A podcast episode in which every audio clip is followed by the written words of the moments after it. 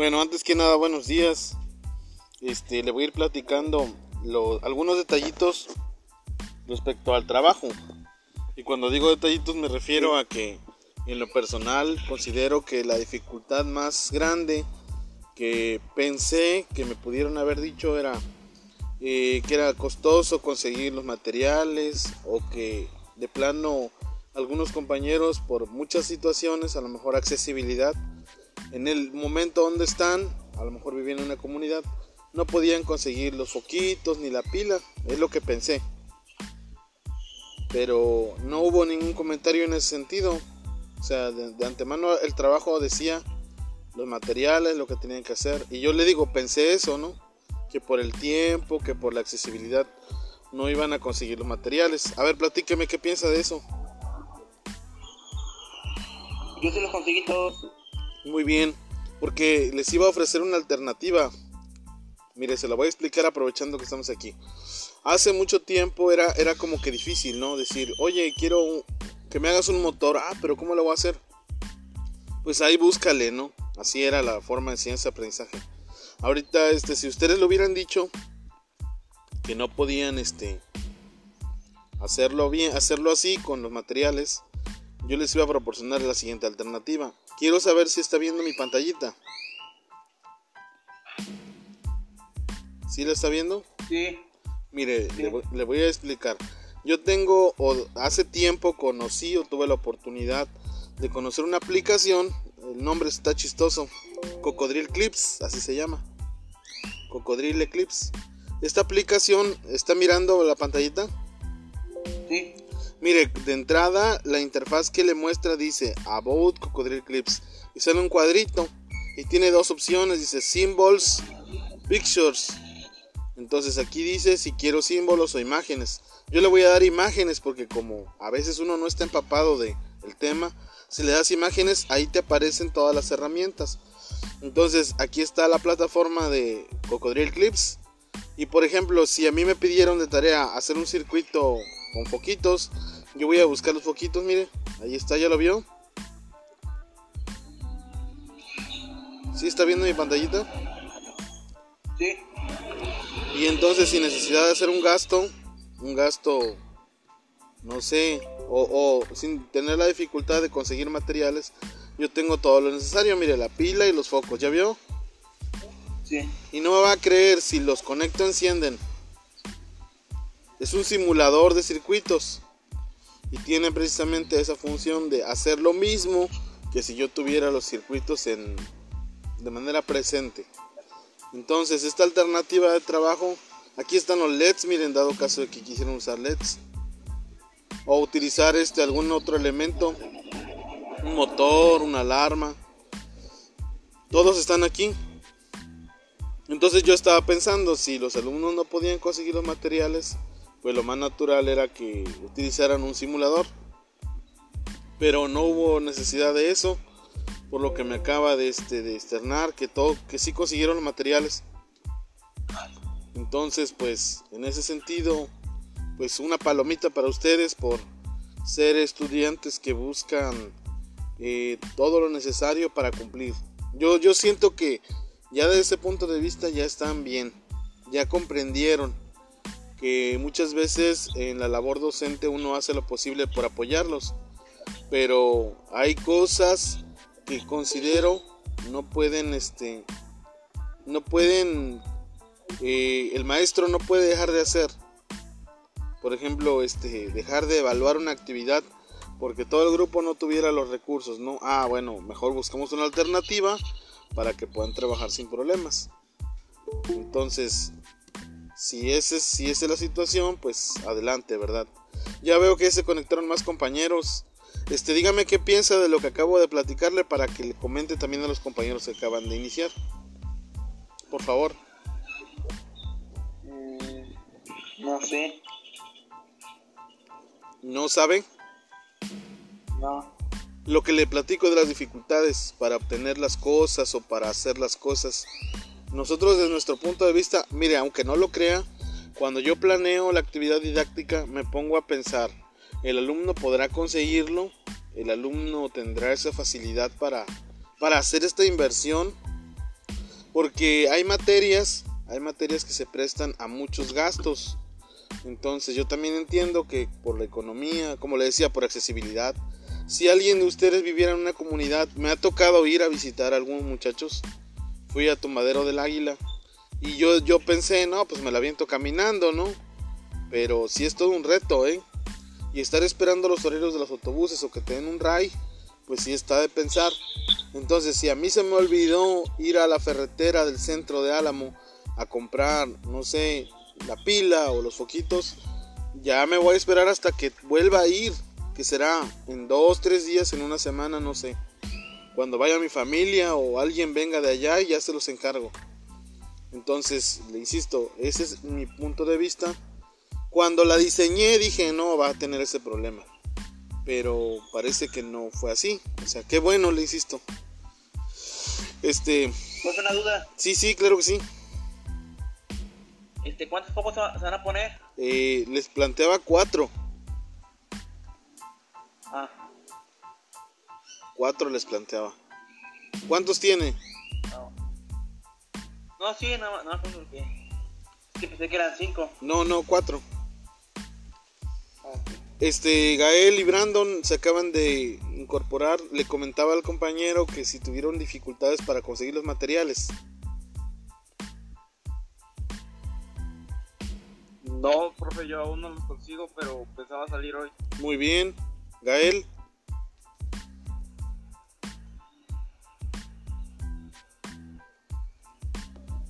Ah, yo ya los conseguí, profe. muy bien. Miren, este le platicaba al compañero Oscar que había una opción y se los voy a rapidito mostrar. Este, para dado caso de que alguien no los pudiera conseguir. Eh, aquí yo tengo en la computadora, si llegaran a tener computadora. En el dispositivo móvil hay algunos, pero son complejos.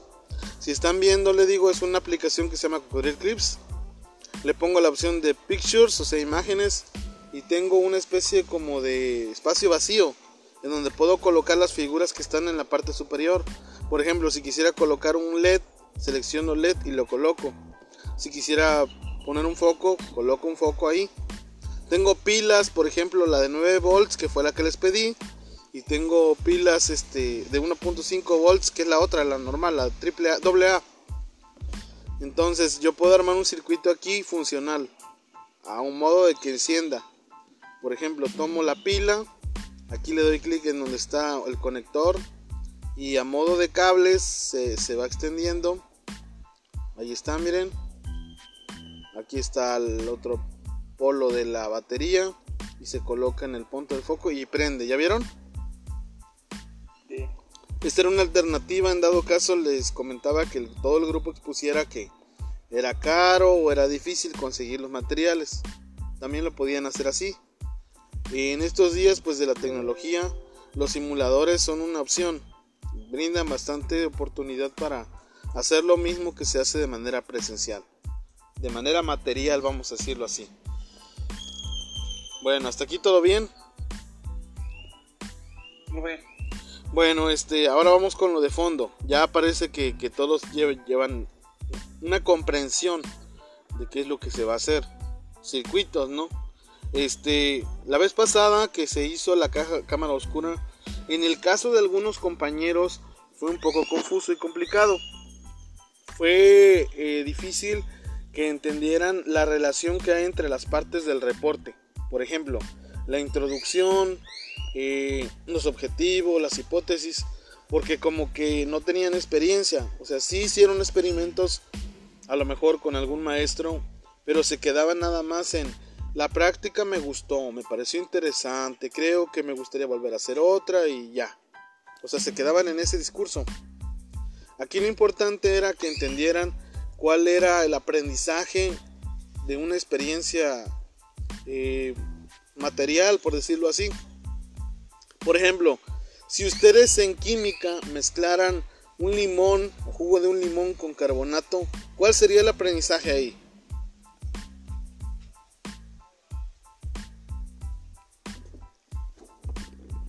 No sé, la verdad. Muy bien, exactamente. O sea, si se dan cuenta, lo logran, ah, sale muy bonito el experimento y todo. y la notan. Me gustó mucho, es una experiencia que me gustaría repetir. Pero lo de fondo, y no hay dominio. Les voy a decir por qué. Porque muchas veces cuando nos piden que lo hagamos, no nos aterrizan bien. Esa palabra lo utilizo, no son aviones. Pero o sea, lo que, a lo que voy es a que todos los elementos de conocimiento no, no están bien definidos. Entonces tú lo haces y te sale bien, ya te dicen, oye, mira, te salió bien, salió espuma, palomita, ¿no? Pero no entendiste qué pasó. Ahí, por ejemplo, yo como maestro de química diría, bueno, vamos a estudiar las reacciones químicas. Ese sería el tema. ¿Qué reacción química estamos viendo?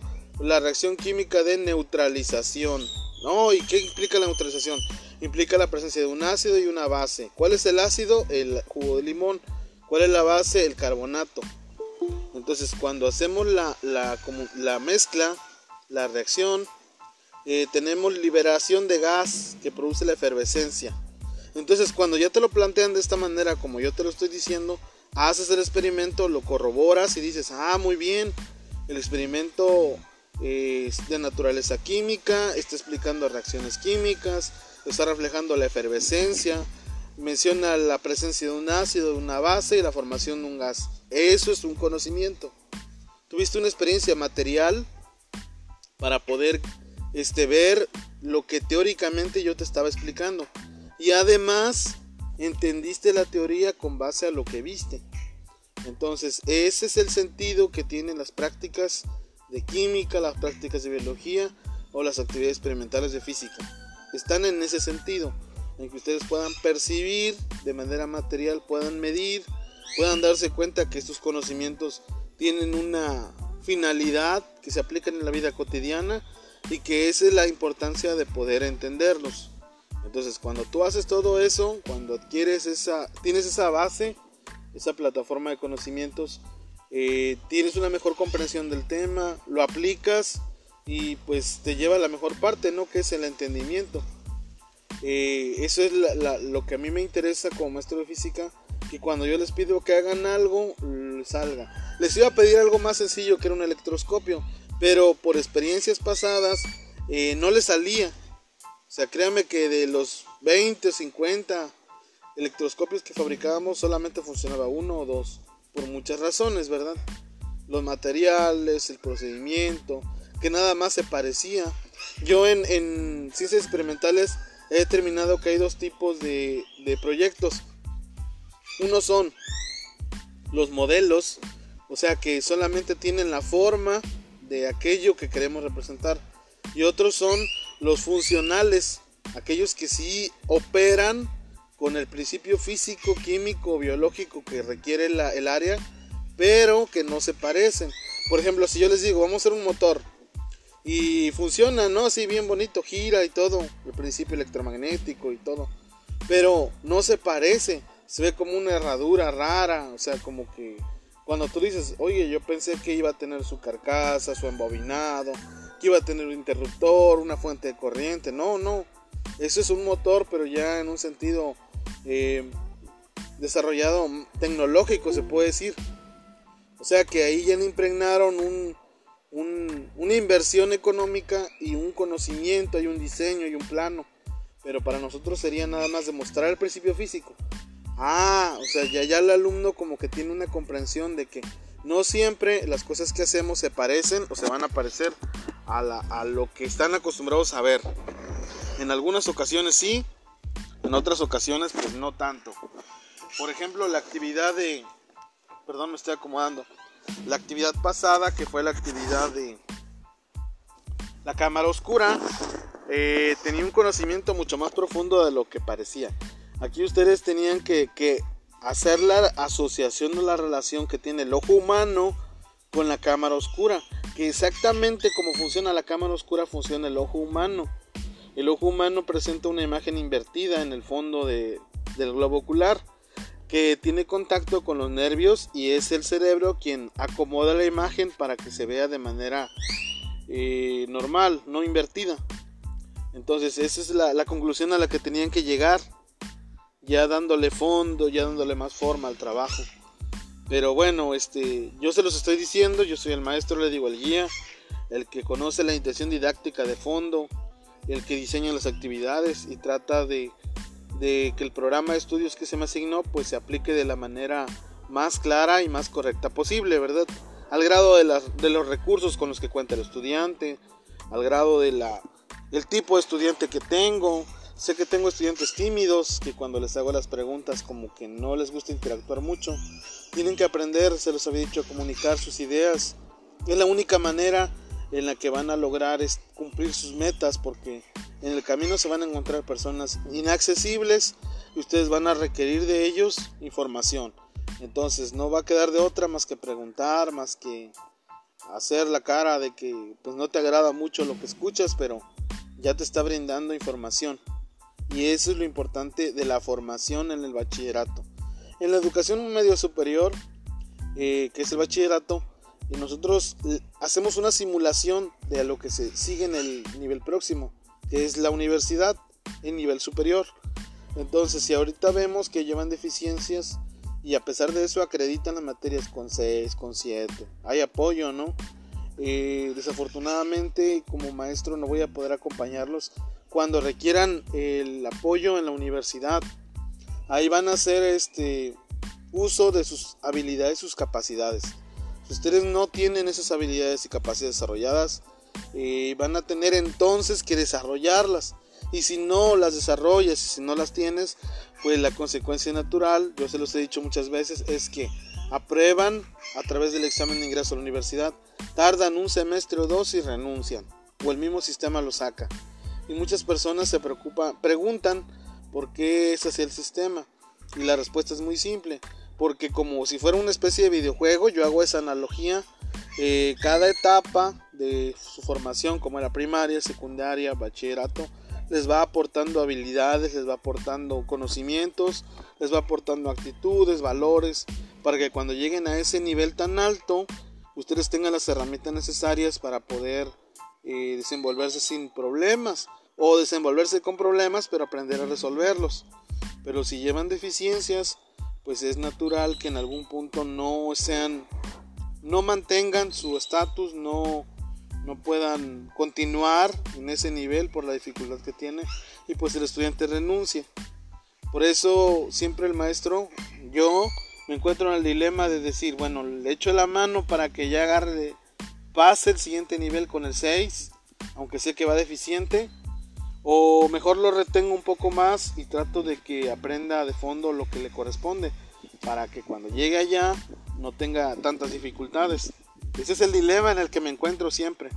Y en el caso de los que van bien, eh, pues no dudo y se los he dicho que fuera de, de este contexto del bachillerato que se va muy rápido, si lo piensan ya van en cuarto en menos de lo que creen van a salir. Al, lugar donde vayan van a tener esa oportunidad de demostrar lo que aprendieron aquí, lo que yo les enseñé, por ejemplo, el formato de reporte de, actividad experimental, ese lo usan siempre y en todo. Entonces, eh, desarrollan un pensamiento crítico, desarrollan las competencias científicas y cuando llegan allá, eh, se, se para el maestro, los quiere cuadrar y se lleva la sorpresa de que ya llevan nociones básicas de trabajo, de dosificación de tiempos, de planeación, de estrategia, de trabajo, de organización, todo lo que se requiere que normalmente no se menciona en los programas de estudio. En física, por ejemplo, no dice organiza a las personas para que armen equipos de trabajo. Tampoco dice dosifica los tiempos y calendariza. Pero sin embargo son eh, competencias necesarias para que como estudiantes, como seres humanos, ustedes puedan lograr sus metas. Si sus metas no están definidas, y eso hago la observación al grupo, si como personas no saben a dónde van, pues es natural que no sepas el grado de avance que tienes o retroceso. Entonces ahí hay que ponerle ganas, pero a nivel personal. Yo como maestro les brindo los retos, les digo, el programa de estudio nos pone los temas, elijo lo que considero viable, lo que se puede aplicar y pues diseño la actividad. Pero ustedes como estudiantes eh, tienen también que tener una meta personal alterna a lo que hacemos eh, de las cosas que van aprendiendo. ¿sí? Entonces esa es la, la explicación de, de cómo se arma todo esto, ¿verdad? Ya tienen experiencia, ya son veteranos en esto. No son nuevos, ya pasaron un parcial. Algunos acreditaron con 10, muchas felicidades. otros con 8, 9 y la llevan en cuanto a cumplimiento y otros eh, por ahí les hice el comentario que hubo apoyo y que espero que esta vez pues demuestren o se den la oportunidad de hacer las cosas por sí mismos y que puedan tener un buen logro. ¿Qué piensan de lo que acabo de comentar, por favor?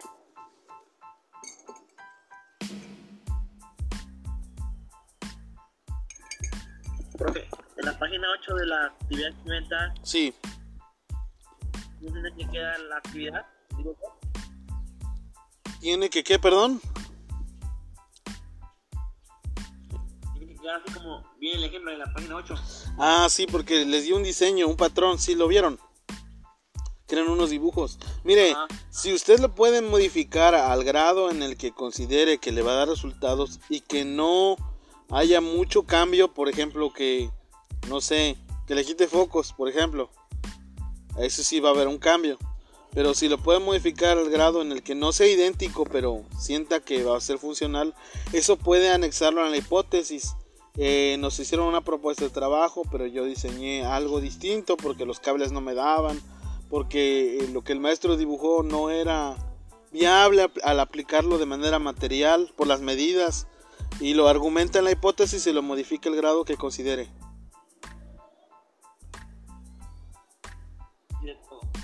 Si respondí su pregunta, si le ayudé.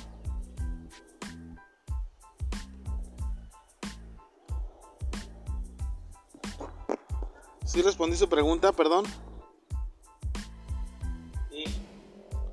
Bueno, este entonces este quiero oír comentarios de lo que les decía de cómo el maestro diseña los las actividades, de cómo el alumno debe tener metas, de cuáles son las experiencias que adquieren, como lo que decía el carbonato y el limón, que no nada más era hacerle al cuento como que hago algo en la escuela y me ponen 10, sino que hay un aprendizaje. El aprendizaje del carbonato y limón es la neutralización entre ácidos y bases mediante una reacción química. Ese es el aprendizaje.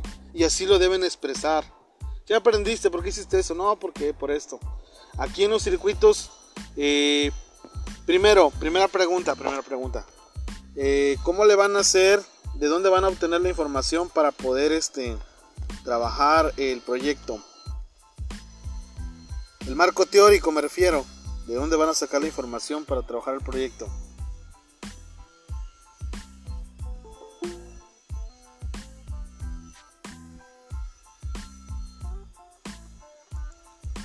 ¿De dónde van a, a trabajar la información para trabajar el proyecto? Primera pregunta.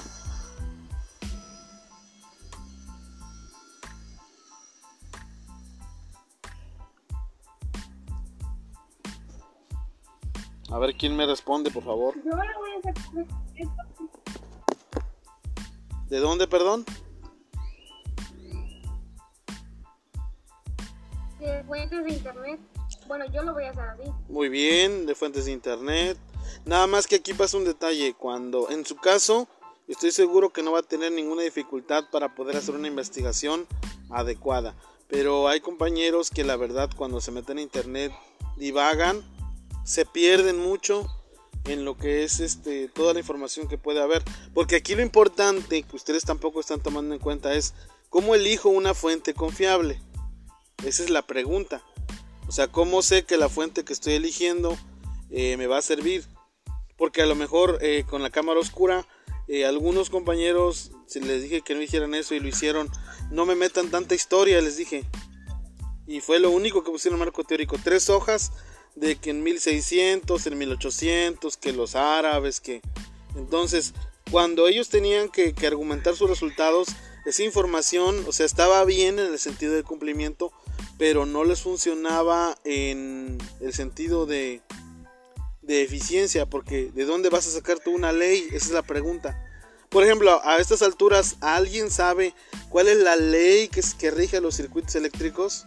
La que van a usar para poder argumentar sus respuestas. ¿Alguien sabe cuál es la ley?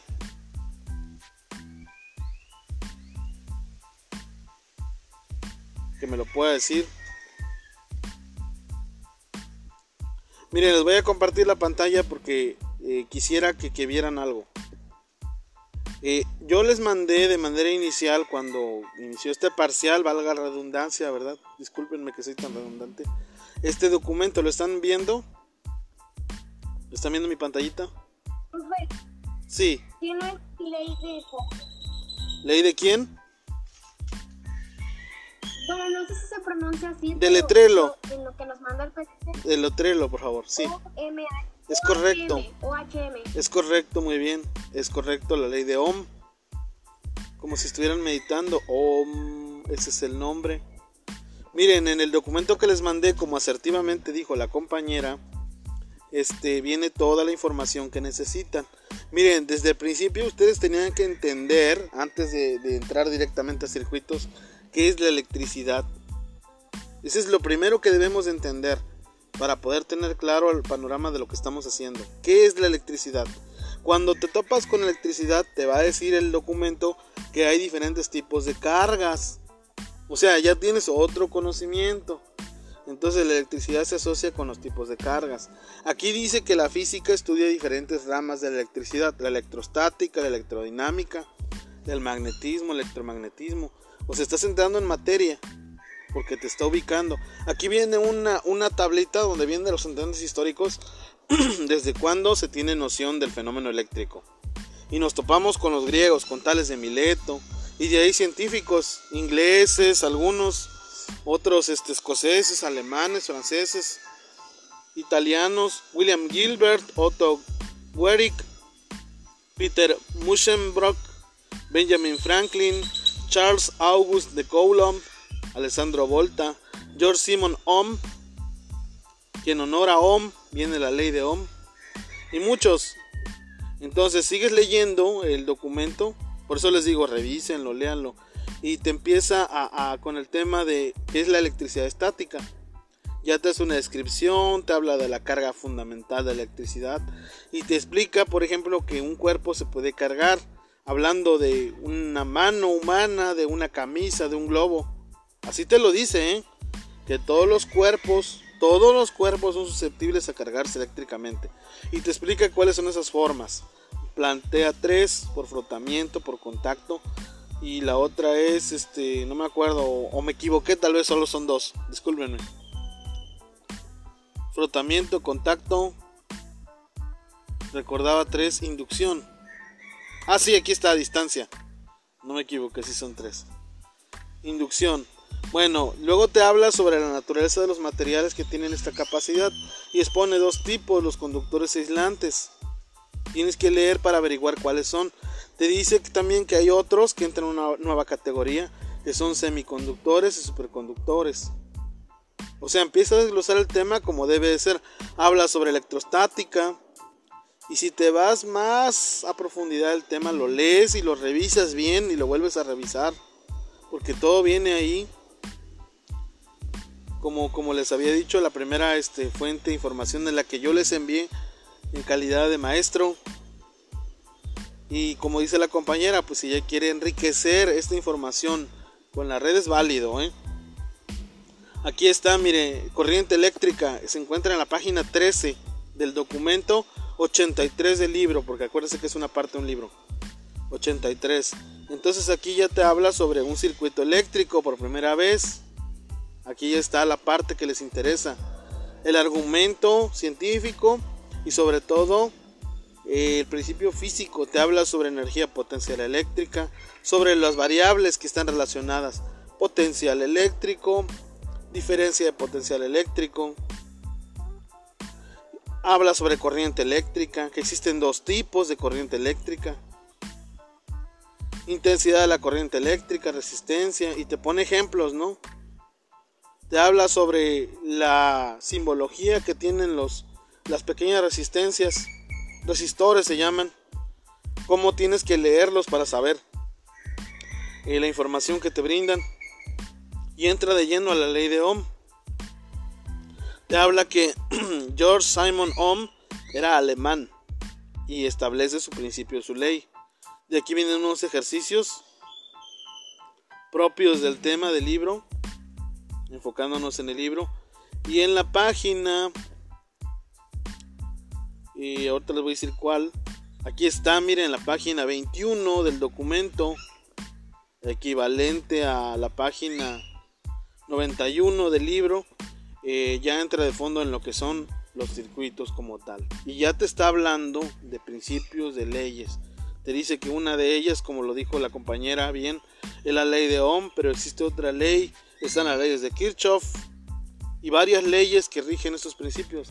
Entonces, ese es el conocimiento de fondo que me interesa eh, que ustedes posean. Que con un marco teórico bien estructurado, bien diseñado, de lo general, o sea, de lo más. El tema general, ¿cuál sería? El tema general, ¿cuál sería, muchachos? ¿De electricidad? Correcto. El tema específico o particular.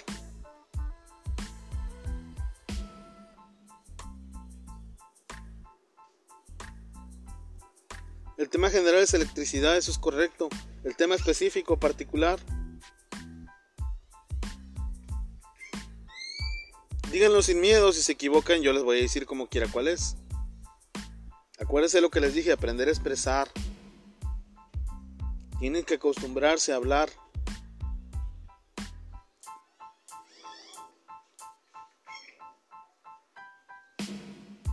El tema específico es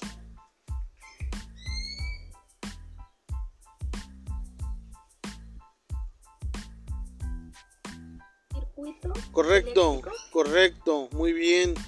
Entonces tú tienes que averiguar, esa es una planeación.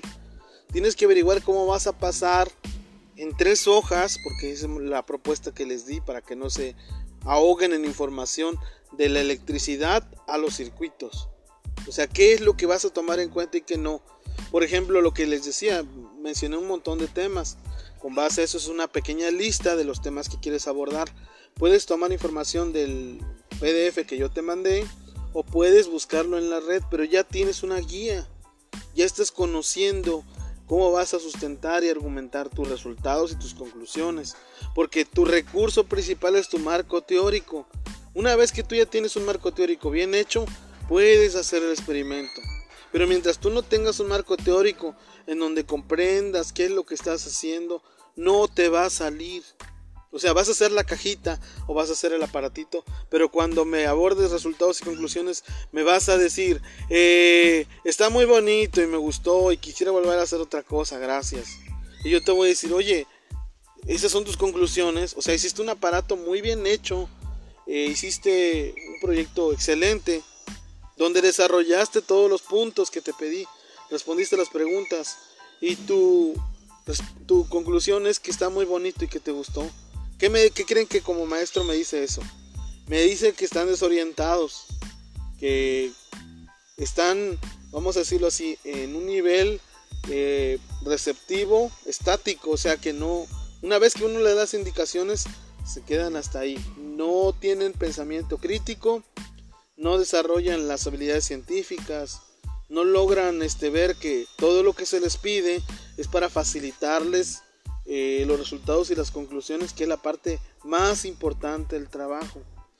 Pero los, los resultados, los resultados, perdón, y las conclusiones no son nada sin un buen marco teórico, sin una, un objetivo definido, sin unas hipótesis que contrastar o que comprobar a la hora de tener conclusiones.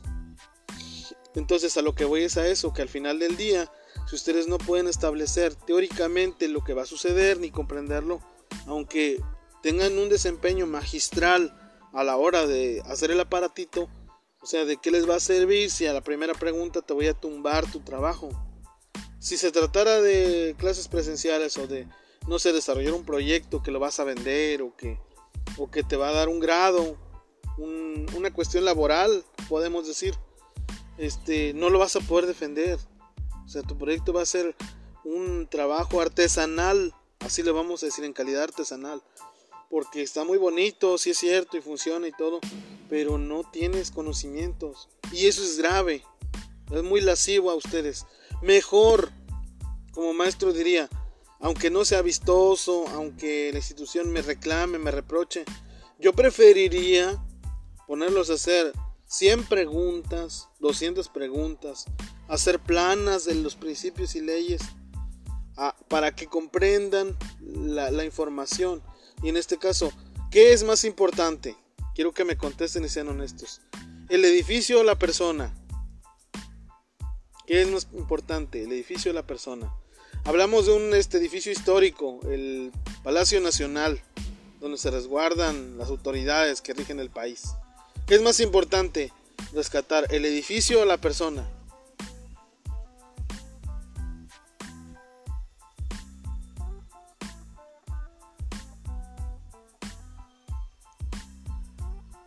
Quiero escucharlos.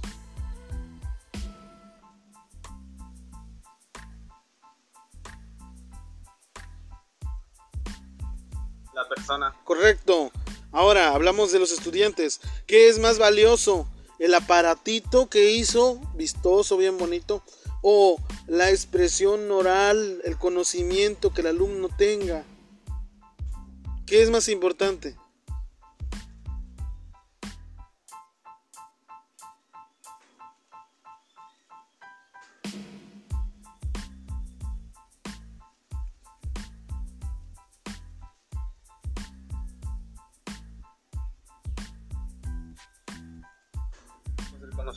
Correcto. Esto, este tipo de cosas se da porque en algún momento como instituciones todos queremos, usan una frase que, que yo no conocía, hace poco la conocí, cacaraquera el huevo, para decir que yo como institución, como maestro, yo enseño y hago, ¿qué es lo que hago?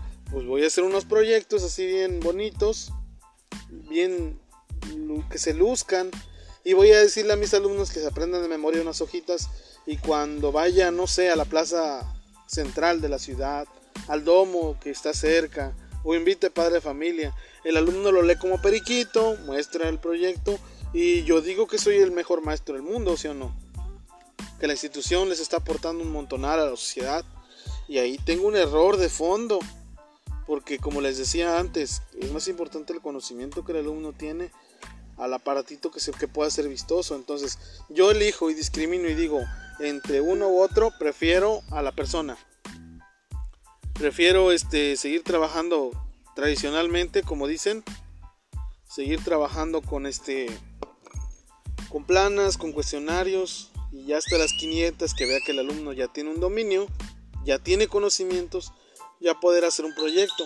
Pero mientras no hay condiciones para hacer proyectos. Sin embargo, los programas de estudio, las instituciones nos presionan para que esto se haga. Y yo le insisto, y ustedes hasta este punto eh, han hecho proyectos, estoy seguro que muy bien, que su intención ha sido muy buena, con mucha dedicación, pero ¿cómo estamos en la comprensión de los temas? ¿Cómo estamos en el desarrollo, en, en la manera en la que ustedes van adquiriendo conocimientos? Y eso es delicado. Entonces tenemos algo que se ve bonito, como decían las conclusiones, pero que no tiene la mayor relevancia ni trascendencia en su vida. Entonces yo, mi intención como maestro es aportarles ahí. Entonces, unos objetivos bien hechos, por favor, que definan algo materialmente alcanzable. Por ejemplo, objetivo, eh, elaborar eh, los circuitos en sus diferentes formas para poder demostrar una ley, la ley de Ohm, por ejemplo. Y que de verdad ustedes tengan la comprensión de qué manera van a demostrar la ley de Ohm. Porque si ustedes no entienden la ley de Ohm, mejor di nada más elaborar un circuito, un modelo de circuitos eléctricos con sus características. Eso es más alcanzable materialmente. Porque si tu objetivo pusiste algo ambicioso y en tus resultados y conclusiones no lo mencionas, no lo defiendes, no lo argumentas, va a ser un trabajo sin sentido. O sea, van a decir ustedes, pero ¿cómo te atreves a decir eso? Si gasté, si me desvelé. Es que la finalidad a nivel reporte, a nivel documental, no se cumple. Entonces mejor no lo hagas así. Dale otra dirección a tu trabajo. Aquí la ventaja que ustedes tienen, y a lo mejor no lo han visto desde ese punto de vista, es que ustedes se están convirtiendo en autores de su propio trabajo. Entonces yo como lector, porque en eso me convierto, no voy a saber cuál es la intención hasta que no relacione el objetivo con los resultados y conclusiones. Entonces ahí voy a decir, ah, lo único que él quería es modelar los circuitos y lo modeló bien, entonces palomita, todo está coherente, todo está bien porque solamente se limitó a modelar. Pero si yo leo el objetivo y veo lo que obtuvieron y digo, ah, él se, él esmeró en, en descubrir en demostrar la aplicación de la ley de Ohm. Es un trabajo distinto, o sea, estoy hablando de dos trabajos diferentes. Uno que solamente se esmeró en la imagen, en la apariencia, y otro que toca de fondo los conocimientos. Entonces ustedes como autores tienen que elegir cuál va a ser el rumbo, la ruta, la dirección que va a llevar el trabajo experimental para lograr sus metas. ¿Estamos de acuerdo en eso?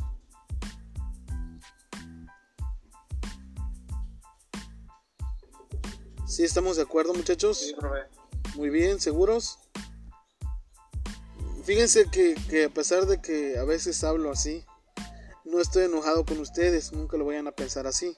Es que el maestro ya no sabe qué hacer. No, yo créanme que en este punto de mi trabajo estoy perfectamente ubicado en lo que estoy haciendo y sé que ustedes por lo que me han expresado y por lo que he visto en sus trabajos están alcanzando las metas. Para mí, como maestro, hay madurez, hay desarrollo, hay nivel de logro. Estamos poniéndole calidad a su aprendizaje. Para mí, yo me siento muy satisfecho con lo que he visto con mis dos grupos que atiendo, el grupo agropecuario y el grupo agropecuario. Y he visto que los muchachos están comprendiendo mi intención didáctica. Sí lo están haciendo bien. No se los reconozco casi porque a veces uno echa a perder las cosas cuando dice, oye, felicidades porque lo estás haciendo bien. A veces pasa, ¿eh? entonces, pero no duden jamás que lo están haciendo muy bien. Yo me he sentido muy bien con lo que ustedes han hecho. Ahorita me dio mucho gusto escuchar a los compañeros que no escatimaron y tuvieron dificultades en conseguir los materiales. Muy bien de su parte. Esa es la mentalidad de un estudiante. Voy a hacer lo necesario sin caer en un ilícito, obviamente, en un delito, para entregar a tiempo mi actividad. Esa es la mentalidad. Entonces en ese punto están súper bien. Ya revisaron, ya les expliqué lo de la teoría, el marco teórico, el objetivo, la hipótesis que va a suceder. Si leen las, si revisan primero las preguntas, ahora me voy a ir al documento porque aquí la parte central, todo esto ya es repetido, ya no me le cambié el nombre que dice circuitos. Esto, esta introducción lo dejé eh, para que no tengan que volver a preguntar qué le pongo en la introducción, qué le pongo en el objetivo. Acuérdense que se lo tienen que quitar. Acuérdense que todo eso se lo quitan cuando ustedes escriben lo suyo. Les pasé el Word para que usen el mismo formato. Las letras que van a, aquí en los en dentro del texto es Arial 12, no puede ser tan grande. Tiene que ser Arial 12. Tiene que ir justificado. Va, aquí ya estoy en, lo único que cambié, que es el procedimiento. Dice, elabora un circuito y les hice esta propuesta de diseño. Pero si ustedes lo cambian, como decía el compañero, es válido siempre y cuando lo mencionen en la hipótesis. Considero que las dimensiones y el diseño que el maestro nos dio eh, no cumplen con los espacios del tamaño, por ejemplo. Eh, o, o, yo cambié las medidas de 20 por 15 y por lo tanto voy a modificar las medidas y el patrón que el maestro nos dio es válido. Aquí dice que coloca los focos y aquí ya está el circuito como se debería de ver y nos dice que la pila se va a turnar. A veces va a estar en el circuito A y a veces va a estar en el circuito B con la finalidad de que no gastaran en otra pila. Esa es la finalidad. Pero aquí es donde viene lo bueno, mire.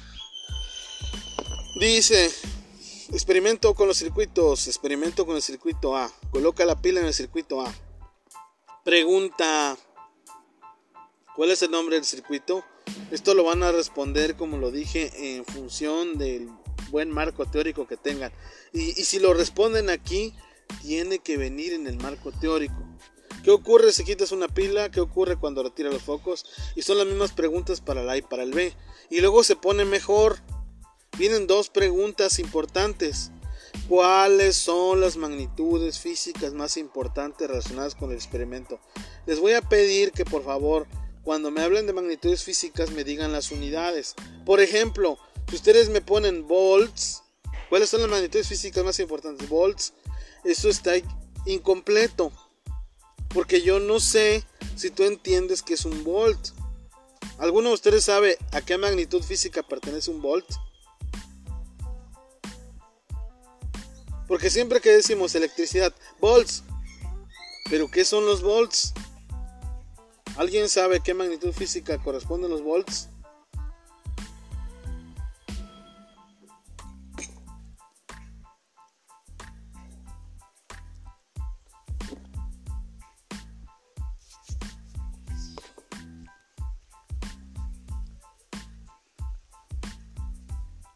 ¿Alguien sabe qué magnitud física corresponde a los volts? Pueden decir que no, y yo se los digo.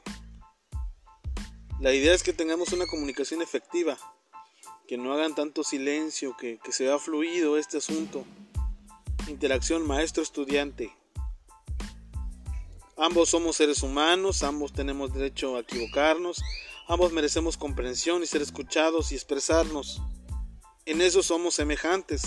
En las responsabilidades no, porque ustedes su responsabilidad es cumplir para obtener un documento que se llama certificado.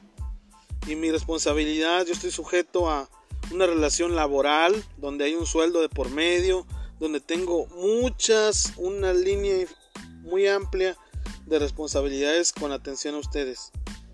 Algunas de ellas tienen implicaciones penales, otras simplemente administrativas. Entonces, en nuestras responsabilidades somos muy diferentes, pero en la calidad humana somos iguales. Entonces, ahorita estamos analizando un aspecto de expresión. Pueden decir que no lo saben. Es válido. Están aprendiendo. Para eso son las sesiones de videoconferencias y podcast que les comparto a sus compañeros. ¿Qué son los volts? Pregunté. Sí, en el PDF decía que un voltaje es la energía potencial eléctrica. esa respuesta es correcta. carga. Sí, muy bien. El vol, voltaje, le decimos voltaje informalmente como a Ignacio le decimos Nacho o como a Francisco le decimos Paco. Su nombre es potencial eléctrico. Muy bien. Diferencia de potencial eléctrico cuando se encuentra una corriente eléctrica. Entonces, ¿cuáles son las magnitudes más importantes? Diferencia potencial eléctrico entre paréntesis volts. Así me lo van a notar. Porque si me ponen volts está incompleto. Además, no es la única, hay un montón. Así que hay mucha chamba para que lean y puedan responder esa pregunta de manera correcta. Si ustedes responden esa pregunta de manera correcta, estaré comprendiendo que no nada más están haciendo un trabajo artesanal, sino tienen una noción científica. ¿Sí?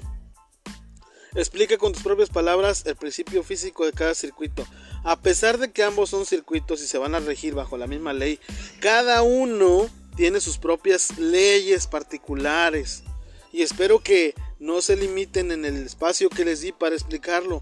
Si quieren agarrar una hoja para el circuito A y una hoja para el circuito B, es válido para que desglosen el principio físico y todo lo que está unado a eso. Quiero ver, quiero percibir conocimiento, quiero percibir eh, que hay una comprensión del tema.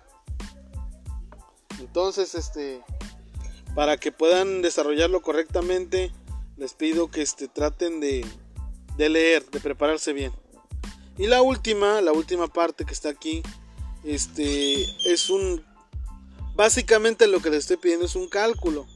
Dice, explica las variables, por qué tienen esos valores. Básicamente tendrían que, que ahondar en las fórmulas, en los cálculos. Pero no es necesario que me digan la- los resultados en unidades, sino que al observar, aquí vamos a hacer un ejercicio de observación, van a ir notando que algunos valores cambian, que algunas unidades están ahí o otras no. Entonces, a modo de que, como si ustedes fueran el maestro y yo fuera el estudiante, que me hicieran la lista de cosas que faltan y que me expliquen el por qué están cambiando sus valores. Básicamente sería eso. Ahí habría un conocimiento todavía más de fondo de lo que estamos tratando. Y por último, pues lo clásico, los resultados, como ya sabemos, deben de ser de acuerdo a... Ahí me equivoqué, si se dan cuenta. Dice de la elaboración de la cámara oscura, es de la elaboración del circuito. Hay que corregirlo. Y ahí va, en la elaboración del circuito, qué resultados obtuvieron. Si ustedes quieren lucir su proyecto, si ustedes me quieren compartir sus fotos, esta es la parte en donde van. En ningún otro apartado del reporte van fotos más que en los resultados. Así se hagan cinco hojas de fotos. Cada foto lleva un pie de foto. Aquí yo no lo puse. Aquí la única en la que lo puse, mire, dice ilustración 1, patrón de los circuitos. Así van las, la, la anotación que debe llegar, llevar cada foto. Imagen 1, eh, elaboración del circuito. Imagen 2, circuito armado en serie. Imagen 3, circuito armado en paralelo. Todo lo que quieran mostrarme, toda la parte vamos a decirlo así, la pasarela para presumir su trabajo es en los resultados. Aquí deben de agregar 100 fotos de cada cosa. Y luego las conclusiones, pues ya saben que son a modo de enunciado simple, sujeto predicado, por ejemplo, los circuitos eléctricos son de diferentes tipos, tal, tal y tal. Así es una conclusión. Otra conclusión, la ley tal rige los circuitos eléctricos de este tipo. La ley tal rige los circuitos eléctricos. Con que me pongan unas 10 conclusiones de todo, 10 enunciados bien redactaditos, bien definidos, bien claros. Y aquello que como decía, en esta parte se contrasta la hipótesis. Por ejemplo, el compañero que va a modificar el patrón. Y el modificar el patrón no generó ningún problema para obtener los resultados que el maestro había planteado. Así nada más. Es correcto. Así lo deben de estructurar. Y aquí va la lista de sus fuentes. Este Google no es una fuente, como ya lo había dicho. Eh, de preferencia no usen o no lleguen a caer en ese recurso de Wikipedia, de Rincón del Vago, de Buenas Tareas. Por ejemplo, una de las fuentes que deben de anotar aquí es el libro que yo les di. ¿Cómo se llama el autor del libro que les compartí? Está en el mismo título. Aquí dice Guillermo Soto. El año en el que se editó es 2014. La editorial se llama Anglo. El país donde se generó es México. Entonces eh, ya tiene una fuente documental de un libro, que es este que yo les compartí. Vuelvo a repetir, chequen el nombre y se van a dar cuenta que ahí viene. No sé si tengan alguna duda o comentario del trabajo que tienen que realizar, específicamente de lo que les dije, de mi trabajo como docente, como maestro, el cómo yo elijo una actividad para realizar, el cómo ustedes tienen que ir viéndolo de fondo. Si en algún momento ustedes no este no tienen esa, esos recursos, no tienen esa posibilidad de de realizar las cosas como se les pide, no hay ningún problema, ¿eh? Platican conmigo, les doy alternativas. Les puedo compartir la manera de trabajar con Cocodril Clips, como les había dicho, que es un simulador de circuitos eléctricos. Les mando un link si quieren para que lo vean y hagan pruebas, hay experimentos.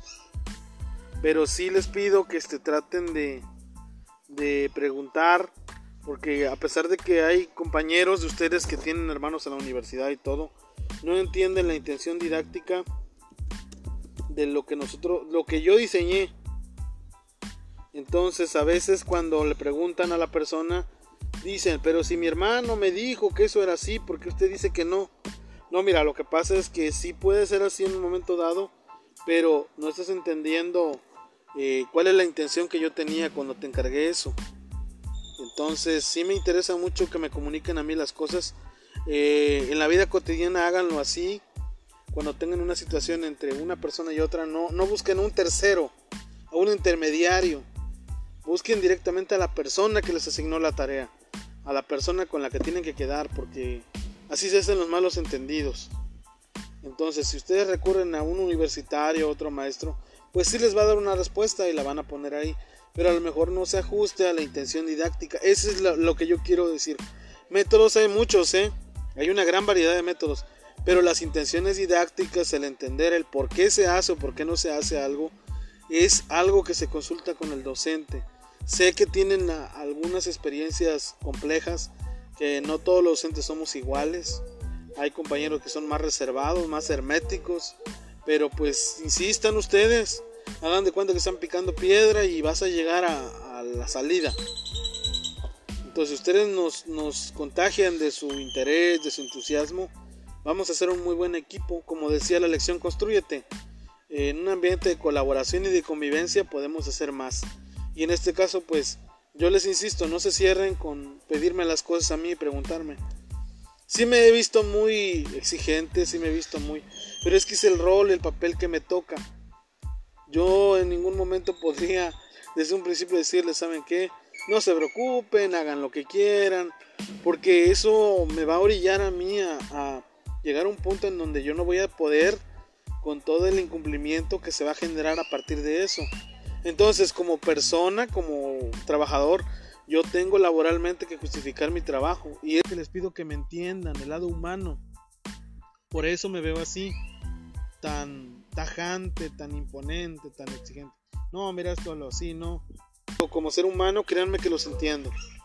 Y, y los invito a crecer, los invito a que no se limiten, a que las personas en su vida no sean obstáculos, no sean como murallas que no los dejan pasar.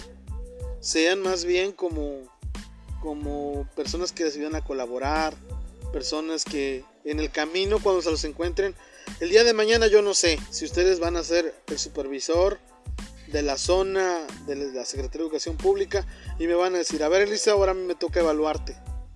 Con todo gusto, eh, la disposición. Ojalá y lo logren, ojalá y se cumpla ese estándar de que el alumno supera al maestro. Yo estoy convencido de que no son competencia. Al contrario, entre más aprendan de mí, yo creo que eh, mejor se, se hace mi labor. Entonces estoy en la mejor disposición de apoyarlos, de resolver dudas. Les quería hacer una propuesta final, que el trabajo no lo entreguen el viernes para que tengan más tiempo. Sé que por ahí en ecología tienen un detallito de que ya les están pidiendo las cosas. Y ahorita deberían estar aprovechando su tiempo en eso. ¿Qué les parece si aunque estemos de vacaciones, entre comillas, me envían el trabajo el día lunes? Para que tengan al menos dos días más, que es fin de semana para poder terminarlo, cubrir con todos los puntos, cerciorarse. O martes. No tengo inconveniente en recibir esos trabajos en esas fechas. Sí, por el martes. Ah, muy bien. Entonces estamos de acuerdo en eso. En ampliar el tiempo.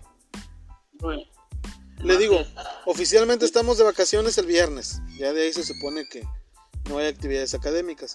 Pero en función de la situación que ustedes están viviendo, también podemos aplicarlo para el B, no ser egoístas, ¿verdad? Que tanto el A como el B, en mi caso mi materia, me pueden enviar el trabajo sin problemas el martes. Por ser vacaciones hasta las 12 de la noche si quieren. Ya como quiere ya no voy a estar al pendiente del teléfono en esos días. Y este, solo por esta ocasión, porque tienen esa situación y, y les insisto, yo quiero apoyarlos, quiero colaborar. Y se enfoquen ahorita en ecología y avancen todo, porque el jueves tienen que entregar su trabajo, según comprendo. Y este, cualquier cosa, pues ahí estamos. Algo que comentar, algo que aportar.